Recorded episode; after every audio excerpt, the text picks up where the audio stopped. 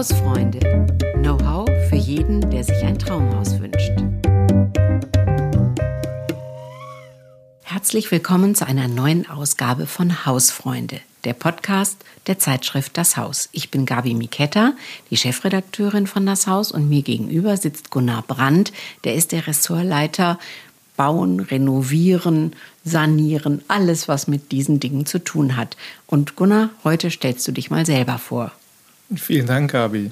Ja, ich sage immer, ich bin schreibender Architekt. Also ich habe, äh, bevor ich Architektur studiert habe, äh, Tischler gelernt und dann Architektur studiert und habe dann in, in Wien und in München große Häuser gebaut, kleine Häuser gebaut.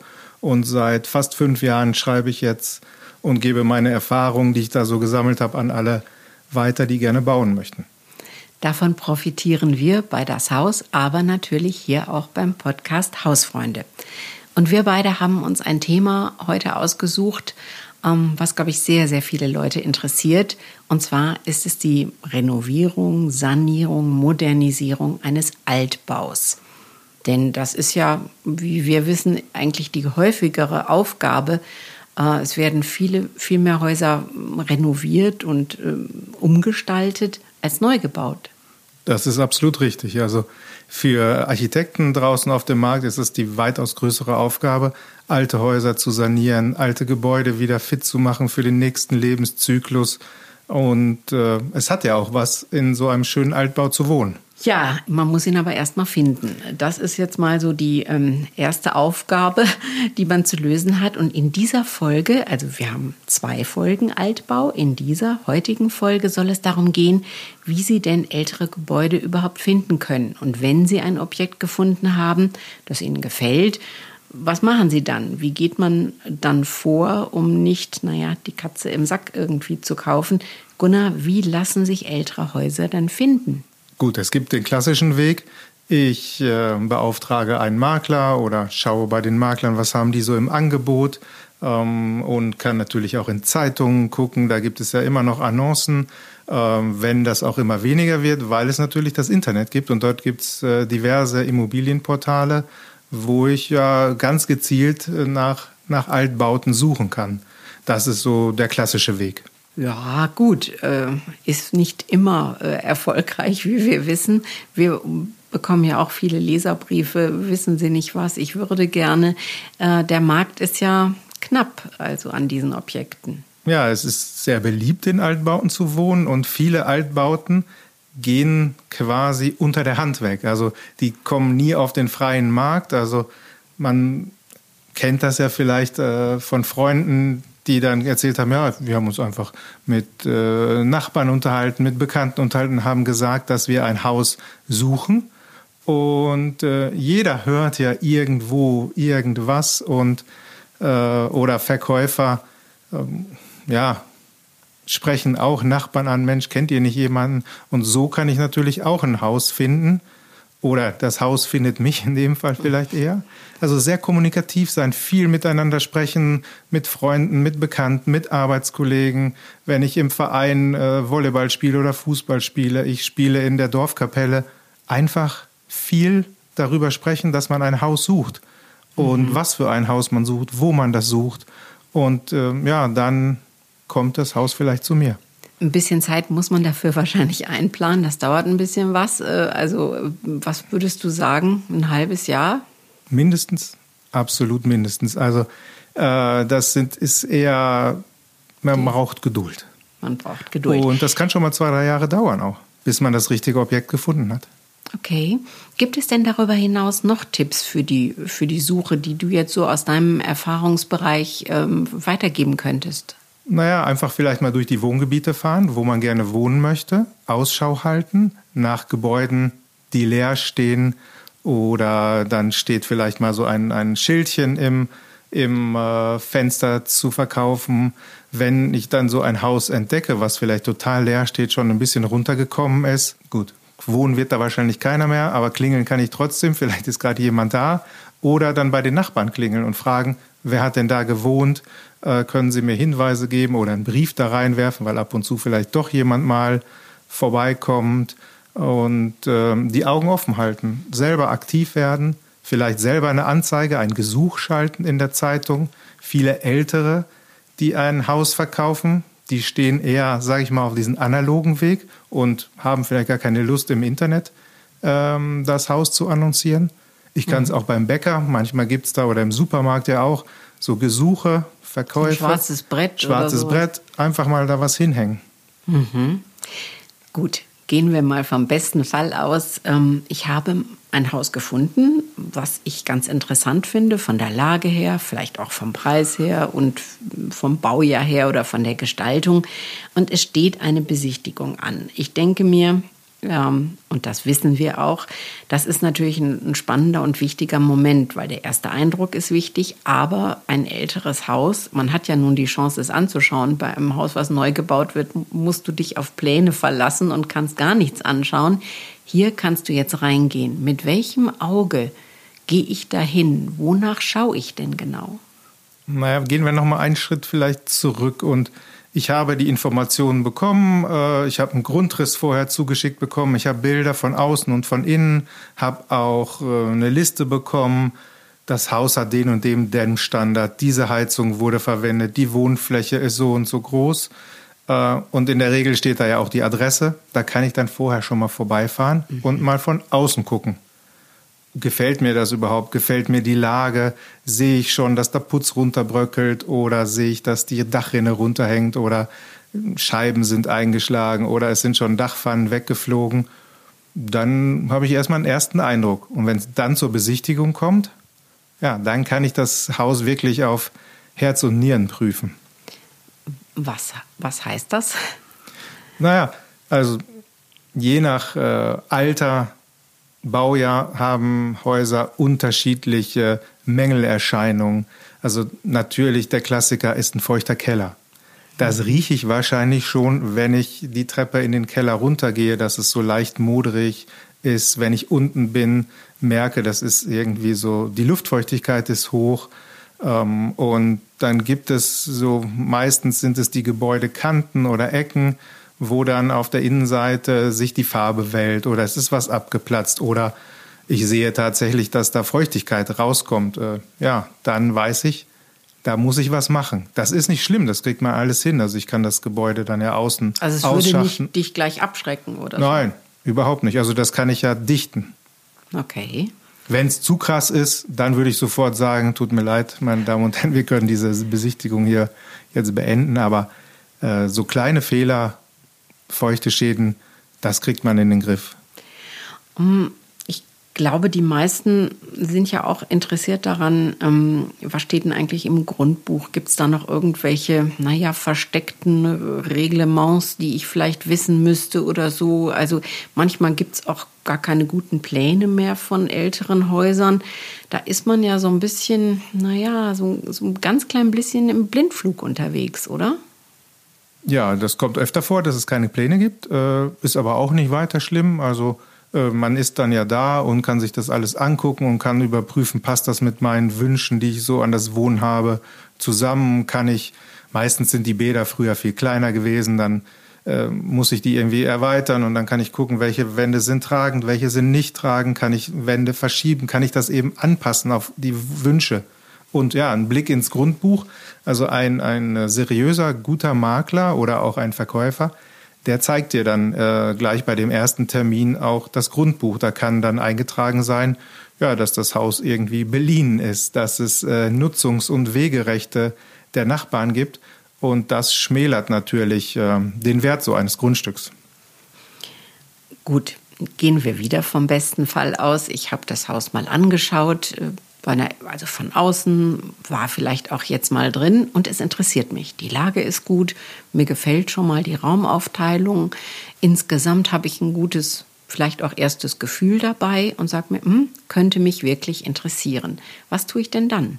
Im besten Fall komme ich dann nochmal wieder ein zweites Mal und nehme einen Profi mit, einen, einen Gutachter, einen Sachverständigen, einen Architekten, eine Innenarchitektin und gehe mit einem Profi dadurch, weil der hat natürlich einen ganz anderen Blick weil er die Mängel kennt, äh, die's, die so ein Haus haben kann. Der erkennt die Schäden, die es gibt. Der erkennt auch, ob es Schimmel irgendwo gibt, ob es einen Hausschwamm im, im Gebälk gibt. Und klar, ich muss, äh, muss den bezahlen, der macht das nicht umsonst. Aber Geld in einen Gutachter zu investieren, ist wahrscheinlich das bestangelegteste Geld, denn der bewahrt dich davor, ein Haus zu kaufen, was eklatante Mängel hat, äh, wo, wo ein feuchter Schaden nicht zu reparieren ist. Da gibt es einen Hausschwamm und klar, dein Bauchgefühl sagt vielleicht, hier gefällt es mir total schön, das Haus ist super, schöne Lage, aber sich alleine darauf zu verlassen, ist ziemlich dünnes Eis. Also da würde ich lieber mit einem Profi da durchgehen. Der kann das gut einschätzen. Der kann dir auch sagen, das kostet ungefähr so und so viel Euro die, äh, die Sanierung, das kostet, die Heizung muss neu gemacht werden, die Elektrik muss neu gemacht werden. Der kann dir dann so grob über den Daumen sagen, was kostet mich denn so eine Sanierung ungefähr. Ja gut, also das ist ja schon mal ein Faktor, der vielleicht meine Entscheidung kaufen oder nicht kaufen auch beeinflusst, ja? Ja, also äh, auf jeden Fall. Also wenn du äh, irgendwo ist ja ein Deckel bei deinem Budget und wenn das äh, die Renovierung plus der Kauf des Hauses dein Budget überschreitet, ja, dann, dann ist relativ einfach diese Rechnung, auch wenn es dir super gut gefällt. Aber wenn halt 100.000 Euro fehlen, ja, die kannst du dir nicht aus den Rippen schneiden. Wo finde ich denn jetzt so einen Experten? Also vielleicht ähm, kenne ich jetzt einen Nachbarn, der hat schon mal gebaut oder ich kenne vielleicht einen Handwerker gut, einen Freund von mir oder so, die kennen sich auch ein bisschen aus. Ähm, würde sowas auch gehen? Naja, also ein Handwerker, sag ich mal, ich jetzt als Tischler, äh, gucke natürlich mir eher die Fenster an, die Treppen, das, äh, das Gebälk, wie das ausschaut, aber vom Rest habe ich ja nicht ganz so viel Ahnung. Also einen Gutachter oder einen Architekten, der so einen umfassenden Blick auf alles hat, das wäre schon ganz gut. Und den finde ich ganz klassisch, mittlerweile klassisch im Internet, kann danach googeln. Oder natürlich, es gibt den Verband privater Bauherren. Äh, da kann ich auch mhm. nach Adressen schauen. Da kann ich auch Mitglied werden. Äh, für einen relativ kleinen Kurs, die äh, mich dann in vielen Fragen unterstützen und kann da auf diesen Verband zurückgreifen. Gut, gehen wir auch hier wieder vom besten Fall aus. Ähm, der Gutachter hat gesagt, alles super, kann man machen, hält sich preislich in Grenzen, was da getan werden muss, kann man ja vielleicht auch noch mal ein bisschen staffeln, was man dann tut. So, und dann fange ich einfach mal an, den Anbau ähm, zu errichten oder das Dachgeschoss auszubauen das ist wahrscheinlich auch keine gute Idee. Nicht ganz so gut, nein. Also da sollte ich schon vorher mal den Bebauungsplan anschauen, in die textlichen Festsetzungen äh, einen Blick werfen, denn ja, eigentlich fast alle Gebiete, da gibt es einen sogenannten B-Plan und da gibt es mindestens zwei entscheidende Zahlen, nämlich die Geschossflächenzahl, die GFZ und die Grundflächenzahl, die GRZ. Und diese beiden Zahlen damit kannst du dir ausrechnen, wie viel Grundfläche darf mein Haus auf dem Grundstück haben. Und mit der Geschossflächenzahl kannst du dir dann ausrechnen, wie viel Wohnfläche darf ich überhaupt auf dem Grundstück generieren. Das kann ja sein, dass das Haus schon die, die maximalen äh, Abmessungen hat. Dann kann ich nicht einfach so anbauen. So kriegt das jemand mit, der dich beim Bauamt verpfeift oder das Bauamt kontrolliert natürlich auch stichprobenartig. Dann kann es sein, dass du das Ding wieder abreißen musst brauche ich hier auch wieder einen Experten. Ja, ein Architekt, Innenarchitektin kann dir das super schnell ausrechnen und sagt, da ist noch Luft nach oben. Oder auch äh, einfach das Dachgeschoss ausbauen. Oder ein Keller, der guckt zum Beispiel so halb raus. Da könnte ich auch Wohnräume drin unterbringen. Wenn das vorher keine Wohnfläche ist, sondern einfach der, der Dachboden war halt ungenutzt, hat aber Reserve, auch das wird dann Wohnfläche, kommt mit in diese Geschossflächenzahl. Und wenn das diese Zahl überschreitet, kann ich auch nicht bauen. Und man muss natürlich auch wissen, was in dem, sage ich mal, Wohngebiet insgesamt äh, vielleicht überhaupt ähm, ja, gerne gesehen wird oder erlaubt ist sogar. Ja, zum Beispiel Gauben draufzusetzen, macht man ja auch gerne, um, um einen Dachraum, der vielleicht etwas zu flach ist, der zu klein ist, äh, damit zu erweitern. Eine Gaube ist auch nicht überall erlaubt. Also da verrät mir auch der Blick in diesen B-Plan, darf ich oder darf ich nicht. Du hast jetzt mal gesagt, ja, ein Architekt oder eine Innenarchitektin ähm, können das eigentlich beide gleich gut so etwas machen? Also ich, ich hätte jetzt spontan immer gesagt, ich brauche einen Architekten oder eine Architektin, ähm, aber Innenarchitekten können das auch. Die können das auch, ja. Also ich habe mit 150 weiteren Innenarchitekten in Detmold studiert und dort konntest du eine Zusatzausbildung machen, dass du Bauvorlage berechtigt bist, also dass du den Bauantrag unterschreiben darfst und auch Häuser umbauen darfst oder planen darfst. Also ein Innenarchitekt, der das hat, der kann dich da auch sehr, sehr gut bei unterstützen. Mhm. Du hast vorhin schon gesagt, naja, man, man schaut in den Keller und man schaut vielleicht in so kritische Ecken und ähm, hat vielleicht Bereiche, die man sich wirklich genauer angucken muss, um da keine Überraschungen ähm, zu erleben. Ähm, gibt es denn so etwas, wo du sagen würdest, diese drei Dinge müssen Sie immer genauer anschauen lassen? Oder gibt es so ein Baujahr oder Jahrzehnt, wo du sagst, naja, naja, ab da oder davor wird so ein bisschen kritisch? Ja, also ab den 70er Jahren abwärts, da komme ich wahrscheinlich nicht drum herum, die Elektrik auszutauschen. Wahrscheinlich sind auch die Rohre, im schlimmsten Fall sind es Bleirohre, die möchte ich natürlich eigentlich jetzt nicht für meine mhm. Trinkwasserversorgung haben. Äh, da tausche ich das aus. Ist es 80er, 90er Jahre, da ist das schon wahrscheinlich okay ist der Altbau zum Beispiel vor 20 Jahren saniert worden aus 1920 und da wurden Rohre schon ausgetauscht, die Elektrik wurde neu gemacht. Ja, da kann ich das natürlich ganz gut übernehmen. Äh, wo soll ich noch hingucken? Ja, auf jeden Fall äh, mir das Dach genau angucken. Ist das Dach schon gedämmt? Ist es ungedämmt? Ähm, Wenn es mit Dachpfannen gedeckt ist, wie alt sind die? Sind die vielleicht schon äh, porös? Ist zu viel Grünspan da drauf? Oder sind die ganz, ganz alt? Die werden ja so eingehakt quasi oder mhm. äh, wenn, wenn die porös sind, dann kann es sein, dass dieser, dieser Nupsi dort irgendwann mal altersschwach wird und äh, fliegen die Dachpfannen dir vom Dach. Und so eine Dachsanierung ist natürlich schon auch eine teuer. teure Sache, ja. Hm, das ist richtig. Äh, worin besteht eigentlich so der Unterschied zwischen Renovierung und Sanierung? Man benutzt das ja manchmal so, sage ich mal, äh, wie es gerade kommt. Äh, du als Fachmann, was ist da der Unterschied? Also es gibt eine ganz einfache Definition. Also die Renovierung, da mache ich dann eigentlich nur Dinge, die abgewohnt sind, sage ich mal. Also äh, die, die Wände, die gefallen mir natürlich wahrscheinlich nicht, wenn eine, eine Raufaser da drauf ist. Äh, dann nehme ich die runter, äh, arbeite die Wand auf, streiche das neu, ich schleife den Boden ab. Äh, also diese klassischen Schönheitsreparaturen, das ist eine Renovierung. Auch wenn ich eine Küche einbaue, ist das immer noch eine Renovierung.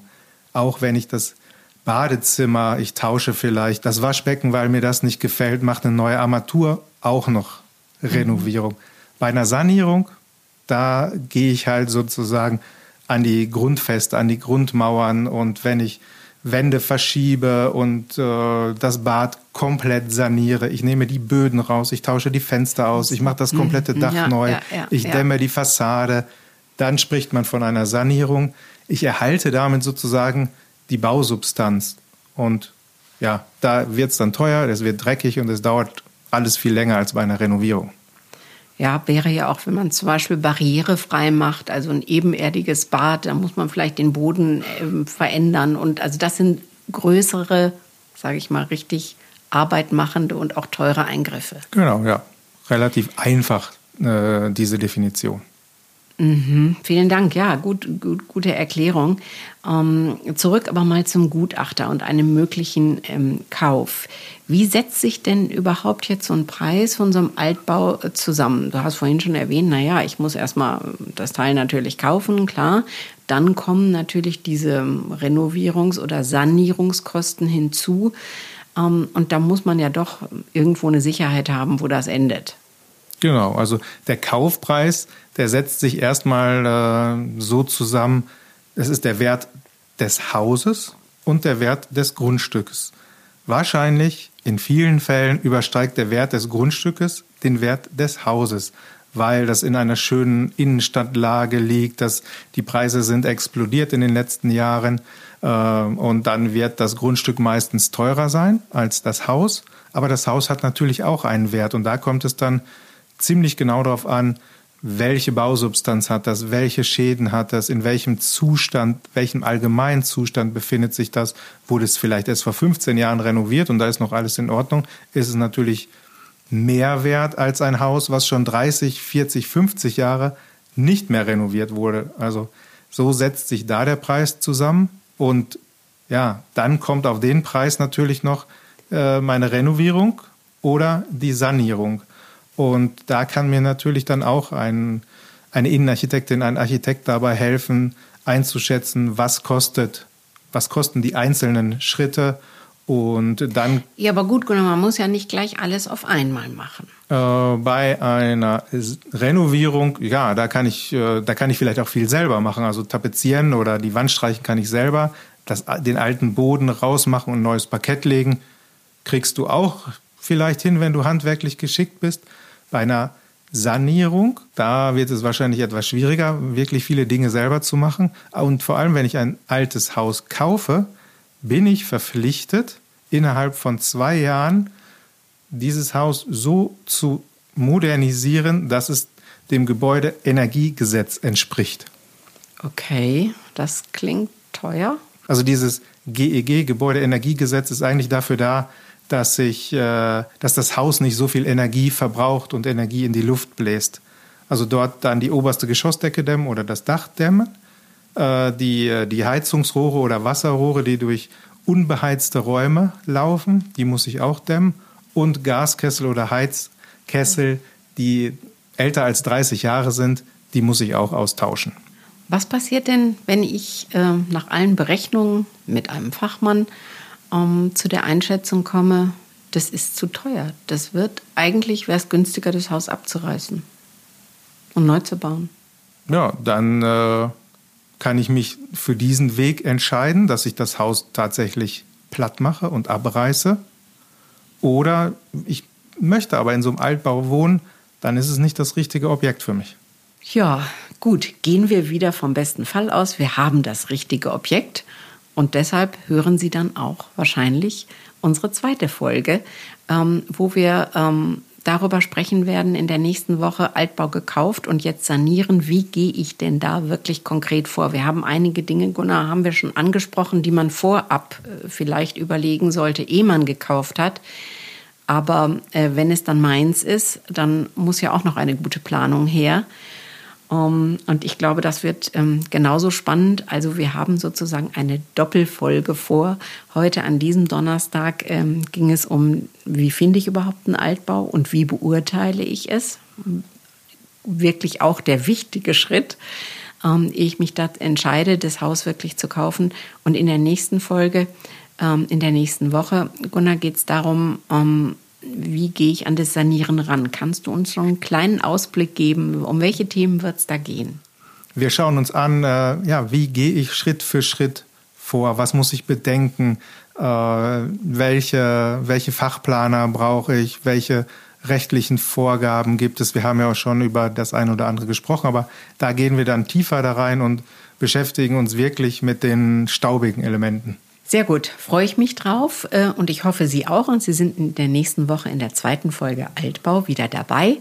Äh, ganz vielen Dank erstmal, Gunnar. Bis zur nächsten Woche.